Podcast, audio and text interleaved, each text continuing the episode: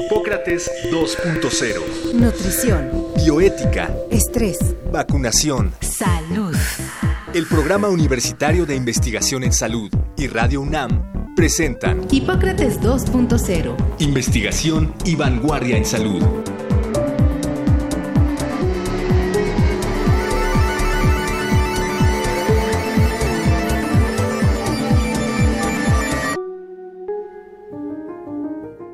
La neuromodulación es un conjunto de metodologías terapéuticas que buscan atender enfermedades neurológicas o psiquiátricas. Su principal sitio de intervención es en torno al cerebro, una de las técnicas que hasta ahora ha demostrado tener eficacia controlada por medio de estudios clínicos es la estimulación magnética transcraneal.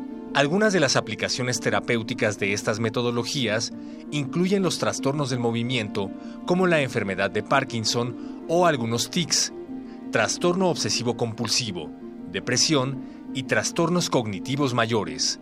A pesar de ser metodologías novedosas y que algunas se encuentran aún en etapas experimentales, cada día se acumula más evidencia sobre su utilidad para el tratamiento de enfermedades contra las que algunas veces no hay muchas alternativas que ofrecer a los pacientes. Hoy, en Hipócrates 2.0 platicaremos con la doctora Ruth Alcalá Lozano, psiquiatra, psicogeriatra, maestra en ciencias e investigadora en el Instituto Nacional de Psiquiatría Ramón de la Fuente Muñiz. Sus principales líneas de investigación son la neuroplasticidad y neuromodulación en el tratamiento de trastornos cognitivos y enfermedades mentales.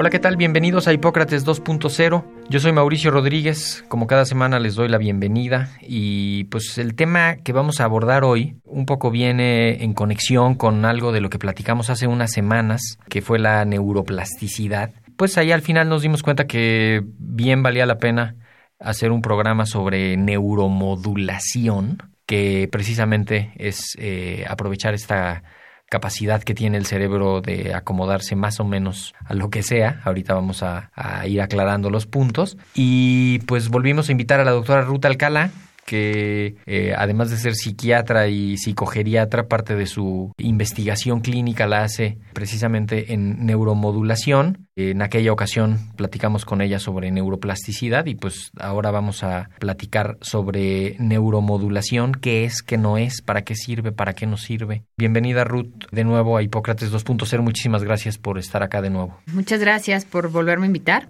En el programa de neuroplasticidad, para los que no lo escucharon, lo pueden oír ahí en los podcasts que están en la página de Radio UNAM. Platicamos sobre esta capacidad que tiene el cerebro de irse acomodando y decíamos justamente que es parte de un abordaje y de una herramienta terapéutica que se utiliza, que pues en conjunto se llamará la neuromodulación. Pero ¿por qué no nos aclaras los conceptos y los términos para, para tenerlo como punto de partida? Me gustaría comenzar contándote un poquito que la neuromodulación no es algo tan nuevo. Ya desde los egipcios, los griegos, los romanos usaban diferentes descargas eléctricas que eran generadas por algunos animales fluviales, okay. como el pez gato, el pez raya, y esto era con fines medicinales. Les colocaban el animal sobre la superficie de la cabeza okay. con la intención de mejorar el dolor, por ejemplo. Y eh, a partir de ahí surgen diferentes este, escritos en donde ya no solo lo dejaban como algo que sucedía entre ellos,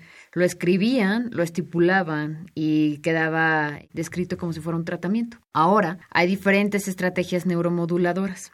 Hablamos de la modulación más que como un tratamiento, como una manera en la que el cerebro pueda estabilizarse. Tenemos muchas dudas sobre cómo es realmente la neuromodulación. Se habla de qué es lo que sucede entre neurona y neurona, lo que conocemos como la sinapsis, ¿no? Una neurona está formada por su cuerpo, tiene otras como bracitos que son conocidos como dendritas uh -huh. y que además se unen con la otra parte de la otra neurona, que es el axón, y eso permite que se vayan comunicando entre sí. Entre esa conexión se desprenden diferentes sustancias químicas conocidas uh -huh. como neurotransmisores y se desestabilizan y sabemos que hay diferentes estrategias que pueden equilibrar lo que sucede ahí. No sabemos específicamente cómo sucede, pero sabemos que sucede. Y cómo lo observamos a través de diferentes mediciones que se han hecho, electrofisiológicas, en animales, estudiando cerebros de animales como ratas. Y eso facilita formarnos hipótesis en los seres humanos, pensando en que eso podría aportar a recuperarse en ciertas enfermedades. Es, es particularmente retador moverle algo al cerebro allá adentro, ¿no? O sea, el cerebro está dentro del cráneo y pues la manera en la que se le puede llegar uno sería físicamente abriendo la piel y el cráneo y llegando hasta el cerebro. La otra sería a través de sustancias químicas que lleguen a través de la sangre y que pasen la barrera de protección que tiene la, entre la sangre y el líquido del cerebro y que llegue hasta allá adentro. Y me imagino que cuando hablamos de neuromodulación, pues lo primero es justamente cómo romper esas barreras para llegar hasta la neurona, que es la unidad funcional del cerebro. Y justamente ahí, en una zonita específica, queremos hacer que ocurra algo específicamente. ¿Cómo le hacen? Bueno, es que hacemos magia. ¿Así? ¿Ah, este, las estrategias neuromoduladoras permiten trabajar con la energía, ¿no?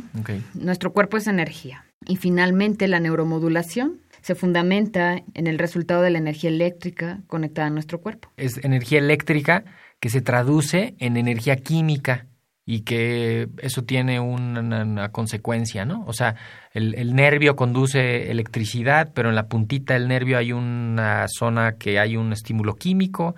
Ese estímulo químico, cuando le llega la electricidad, libera una sustancia que hace que se contraiga el músculo, por ejemplo. Igual entre neuronas, ¿no? O sea, puede ser que haya una conexión eléctrica propiamente para que viaje más rápido, pero se traduce en una cosa bioquímica. Exacto. Y em, las diferentes técnicas neuromoduladoras, conocidas actualmente como no invasivas, entre ellas la estimulación magnética transcranial repetitiva, la estimulación por corriente directa, eh, son las actualmente más estudiadas, que han aportado más a la evidencia eh, a través de, la, de los diferentes estudios científicos. Son técnicas que permiten la estimulación eléctrica del cerebro. Específicamente la estimulación magnética transcranial repetitiva estimula de forma focal al cerebro por ser no invasiva. Eh, son técnicas que favorecen de forma segura a los humanos que necesitan recibir un tratamiento. y todo esto justamente sí hay evidencia científica en, estas dos metodologías en particular. Incluso me imagino que en términos regulatorios hay algunas cosas que ya están aprobadas como tratamientos que han demostrado que pues que sirven en términos de la ciencia y de la, de la investigación clínica y que se pueden utilizar con seguridad, con eficacia en las condiciones y en las indicaciones necesarias, ¿no? Así es. A principios de los ochentas fue cuando la investigación con estas estrategias neuromoduladoras tomó más eh, sentido. Se tuvieron los primeros estimuladores en donde las descargas eléctricas que se daban estaban reguladas por fuentes de capacitores, en donde la descarga eléctrica podría transformarse en campos magnéticos. Cuando ese campo magnético llega a nuestra piel cabelluda y después a nuestro cráneo y después a la corteza cerebral, ese campo magnético se puede transformar nuevamente en energía eléctrica. Pero como se forma un potente campo magnético, puede penetrar hasta sitios más profundos de nuestro cerebro. Eh, me decías que si se ha mostrado científicamente, sí, se ha mostrado a través de diferentes estudios, desde estudios en animales hasta estudios en humanos, en donde eh, se evalúa esto no solamente de forma clínica, de forma subjetiva, sino de forma objetiva, haciendo mediciones con resonancia magnética, con electrofisiología, estudiando conectividad, pero también eh, midiendo diferentes situaciones que tienen que ver con la respuesta eléctrica. Lo curioso de estas técnicas es que no solamente se estudian para un tratamiento, más que lo curioso, lo interesante diría, que se estudian para pensar en que nos ayudarían a identificar marcadores de respuesta al tratamiento, pero también a identificar quién se podría enfermar o quién podría no tener un buen pronóstico después de recibir un buen tratamiento. O sea, un paciente que tenga qué diagnóstico eh, pensaba en estas enfermedades neurodegenerativas, ¿sí? Eh, por ejemplo, en el Alzheimer. Teóricamente, eh, después de recibir un pulso sobre la corteza motora, tendríamos que tener un movimiento conocido como potencial motor evocado que se puede medir con un osciloscopio y esa respuesta tendría que tener cierta amplitud ¿sí? En alguien que no tenga la enfermedad.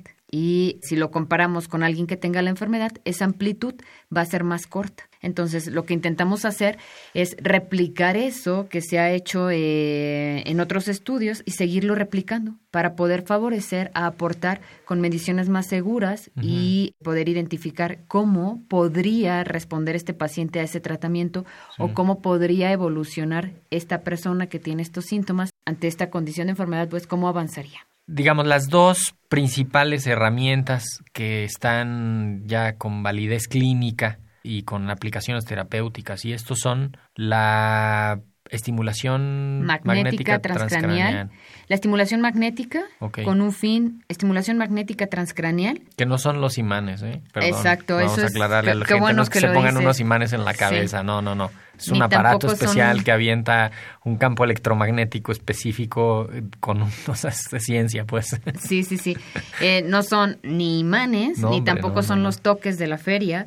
Es, eh, es una descarga eléctrica controlada por una fuente de capacitores que genera un campo magnético y ese campo magnético permite que las neuronas se despolaricen. ¿Eso qué quiere decir? Que tengan acción entre ellas y cuando sucede esa acción viene la modulación que es lo que les decía de las sustancias químicas que se van acomodando. Sí, que ideal, y que idealmente se acompaña de otro tratamiento. O sea, seguramente un paciente en el que se utilice este tratamiento además está con algún medicamento y seguramente está con terapia, este, ¿no? O sea, como que no solo es de que vas por la calle y te metes a que te den tu tratamiento y luego ya sigues adelante. Claro que no, ¿no? Es parte de un protocolo de atención integral que se hace básicamente en instituciones donde haya un equipo de especialistas en la salud mental para, para poderlo llevar a cabo.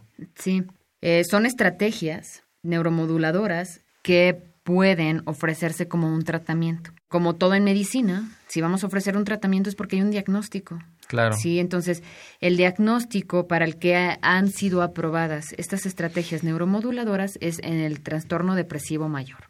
Sí. Hay evidencia suficiente para decir que estas estrategias pueden utilizarse como monoterapia. Es decir, si incluso un paciente con depresión puede recibir únicamente estimulación magnética sin la necesidad de utilizar un fármaco.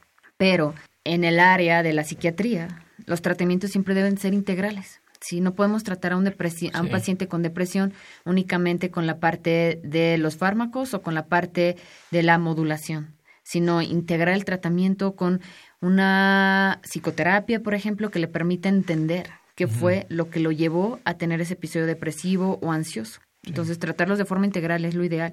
¿Y qué vamos a tratar?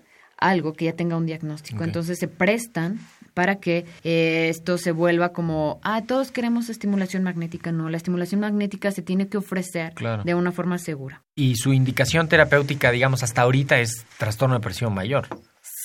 Sí, aunque se ha visto su utilidad en diferentes enfermedades. Y se está investigando también en eso, ¿no? O sea, parte de incluso lo que ustedes están haciendo, ustedes trabajan con trastorno cognitivo, ¿no? Sí, hemos aplicado, hemos aplicado estimulación. Hemos aplicado estimulación magnética en pacientes con eh, depresión, en pacientes con eh, trastorno límite de personalidad, en eh, enfermedad de Alzheimer y actualmente estamos trabajando en un protocolo en donde aplicamos estimulación magnética a pacientes consumidores de crack, averiguando no la estimulación como un tratamiento en sí, sino como una estrategia neuromoduladora. Y si recuerdan, en la charla pasada hablábamos de lo que tiene que ver con el aprendizaje o con la respuesta incorrecta de nuestro sistema. Entonces, por eso las, la estimulación magnética podría funcionar en los diferentes padecimientos. No es que sea la panacea, sino que hay una indicación además de la estimulación magnética transcraneal, ¿qué otra estrategia hay que ya esté en etapas avanzadas o que ya se esté usando o, algo así para, para hacer neuromodulación? Eh, se habla de la estimulación por corriente directa. ¿Cuál sería la diferencia? La estimulación por corriente directa es más eh, accesible la tecnología. Sí, la tecnología que utiliza es más accesible. Es un aparato más pequeño entonces se vuelve portátil y facilita su aplicación en esos términos.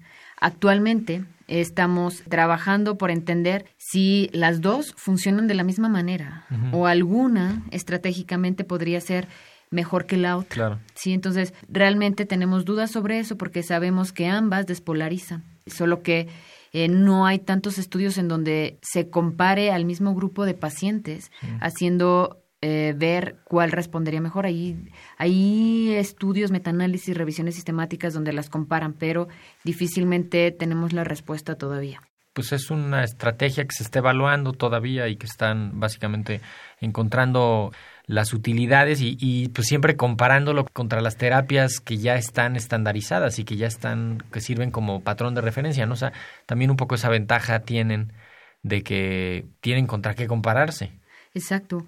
Y, ¿sabes? Hay pacientes que no pueden recibir un tratamiento farmacológico porque tienen alguna enfermedad en el hígado, tienen alguna enfermedad en el sistema digestivo o simplemente no toleran los fármacos. Entonces estas estrategias se vuelven eh, una alternativa más para ellos y sobre todo eh, segura.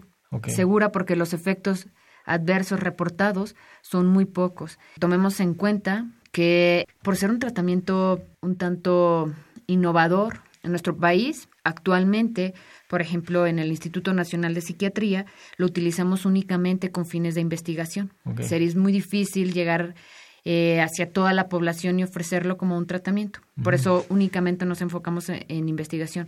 Pero en el medio privado se puede utilizar ya como una estrategia de tratamiento y los pacientes pueden acceder a esto. Y que ahí justamente quería también meternos por ahí, la, la frontera entre la charlatanería y entre ofrecer cosas que no son ciertas y que no son no están probadas ahí se pierde no se desdibuja fácilmente eh, con una serie de alternativas este, terapéuticas disfrazadas de, de herramientas científicas que no están probadas y que es muy fácil caer ahí. Un poco por eso también queríamos hablar sobre, sobre neuromodulación para poner como en claro que solo hay unas pocas, si no es que una indicación terapéutica, pues que básicamente tiene que estar en manos de psiquiatras especialmente entrenados para eso. No sé si neurólogos, eh, psicólogos también hacen esta, estas intervenciones, pero es un camino todavía ahí muy, muy, muy borrado, ¿no? Sí, entender quién la puede indicar y para qué la vamos a indicar, ¿no? Sí. Entonces, ¿cómo puede ser un facilitador, un potenciador de los tratamientos que está utilizando la persona, o puede ser como monoterapia, te decía. Claro. Y que la indicación es responsabilidad del médico tratante. La aplicación finalmente es un procedimiento técnico y como toda técnica se puede aprender, pero se tiene que aprender bien y tenemos que saber, por ejemplo, cómo colocarla, eh, qué área queremos estimular, a qué frecuencia, qué, qué intensidad. Entonces, eso es lo que al psiquiatra que va a indicar el tratamiento podría facilitarle al técnico aplicador. Si el psiquiatra no está entrenado en estimulación magnética, entonces referirlo a quien esté entrenado en eso para que pueda decidir cuál sería la indicación en este paciente. Sí, y que ya, ya es algo que ya está más o menos en, la comunidad de psiquiatría, ya está más o menos bien permeado, ¿no? Eh, sí y no. Te diré que es Pensaría que por ser una técnica un tanto innovadora y no estar al, al alcance de todos cuando estamos en formación como psiquiatras, significa que no todos tendrán que saber sobre esta técnica. Los que estamos formados en esto, tenemos alcance a esta tecnología, también tenemos que definir y seguir leyendo sobre cómo podemos informar al resto de nuestros colegas para que se puedan sentir seguros sobre su aplicación. Entonces, creo que la información eh, siempre, pues la información da poder y quienes tenemos alcance a investigar sobre estos temas, ahora nuestra labor será informar al resto, ¿no? Sí, de, la, eh, de la comunidad, del, primero de la misma psiquiatría. Primero de la misma psiquiatría y después a quienes se van a ver beneficiados también de recibir estos tratamientos. Exactamente, justamente quiero también apuntar algunos de los riesgos, ¿no? De, porque parecería que no hay riesgos, pero claro que hay riesgos eh, en el caso de que no se esté haciendo correctamente una de estas, de estas intervenciones. Y no tanto serán riesgos de daños este, puntuales por lo que se está haciendo, sino justamente se pueden retrasar diagnósticos, se puede eh, pasar por alto diagnósticos diferenciales o simplemente estar haciendo una, un abordaje terapéutico equivocado que va a hacer que la enfermedad pues, se comporte de otra manera, ¿no? Como en todos los tratamientos sí. y como todo en medicina, tenemos que vigilar por la integridad del paciente. Supongamos que si voy a indicar un antibiótico, voy a preguntar antes, no voy a dar por hecho, si el paciente no me dice que es alérgico, yo no voy a dar por hecho que no me lo dijo y que no es y lo indico. Pregunto. En psiquiatría tenemos que hacer lo mismo. En estimulación magnética no será la excepción.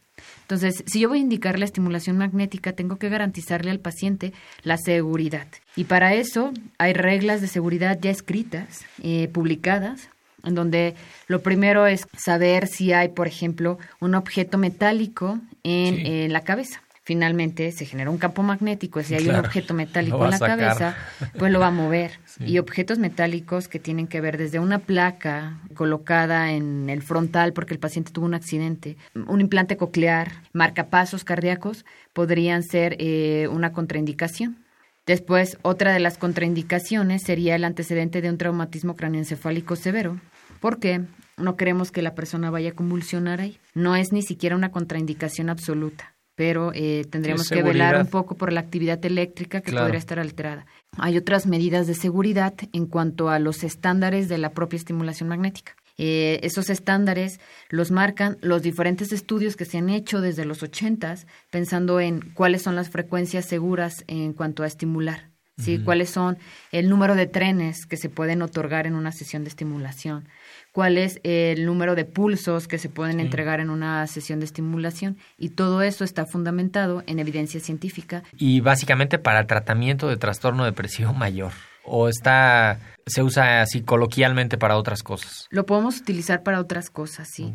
Por ejemplo, a un paciente con trastorno afectivo tipo bipolar que viene en un episodio depresivo, no aplicaríamos estimulación magnética porque pasaría lo mismo que sucede con los antidepresivos del tipo eh, inhibidores selectivos de la recaptura de serotonina, que los llevarían a presentar un episodio maníaco, ¿sabes? Claro. Entonces, eh, en cuanto a esos términos, tenemos que vigilar el diagnóstico y la depresión es la probada, pero podemos utilizarlo en síntomas asociados a la depresión, en personas que tienen dificultades con el sueño, dificultades con la atención, la concentración, con la capacidad de sentirse como con energía y que a veces no se traduce en el simple eh, estoy triste o estoy deprimido, sino en la integridad que tiene que ver el diagnóstico. Entonces, con mayor razón, hay que ir con un psiquiatra que haga una evaluación completa. Podría también el equipo hacer también el abordaje inicial, pero es una cosa más o menos complicada. Complicada en el sentido de que... O sea, no es pasar a una sala de espera y de ahí lo va a ver alguien rápido y le van a poner el tratamiento y se va a ir usted a su casa. O sea, eso, si alguien está haciendo eso, no es, no es correcto, ¿no? Si un psicólogo no tendría que indicar un tratamiento de este tipo. Si, si el psicólogo cree que necesita un tratamiento diferente a la psicoterapia, tendrá que referirlo a un psiquiatra. Claro, igual un neurólogo, como para hacer todo el abordaje integral. Digo, no es una guerra de especialidades, pero sí son, pues, simplemente son herramientas terapéuticas que se, en la que se están enfocando los psiquiatras. La idea es que como especialistas en salud mental nos integremos en el tipo de tratamientos que vamos a ofrecer. Y cada quien hacemos cosas distintas. Y justamente, pues la neuromodulación nos viene a reafirmar este asunto de la neuroplasticidad, que pues precisamente es eh, tratar de favorecer la neuroplasticidad, tratar de ayudarle al cerebro a que se acomode, a que restablezca algunas funciones o a que deje de hacer algunas otras cosas. Eh, me imagino que la neuromodulación pues les ha aportado mucho conocimiento para hablar sobre la neuroplasticidad. Con lo que encuentran ya en estudios clínicos bien enfocados, ¿no? Sí. Después de ver resultados clínicos, seguimos planteándonos preguntas, planteándonos preguntas de ¿y cuánto tiempo permanece el efecto? Claro. ¿Y cómo es que verdaderamente actúan estas estrategias neuromoduladoras? Y si aplico a una frecuencia más alta, Sí. pero ¿qué quieres saber? Sí, entonces averiguamos ahora comparando con el resultado de este paciente con este paciente y tratar de ponerlo de una forma más objetiva mm. con una imagen cerebral o con otras mediciones biológicas, por ejemplo, eh, se plantean diferentes estudios en donde hay que averiguar estas células que podemos tomar del cerebro, del epitelio olfatorio para ver cómo crecen después de estimularlo, por ejemplo. Suena de pronto a que están haciendo algo así todavía experimental, pero pues así son las neurociencias. Seguimos averiguando con los antidepresivos. No se acercan, no se acercan a su a la punta de la flecha y pues están ahí abriendo conocimiento.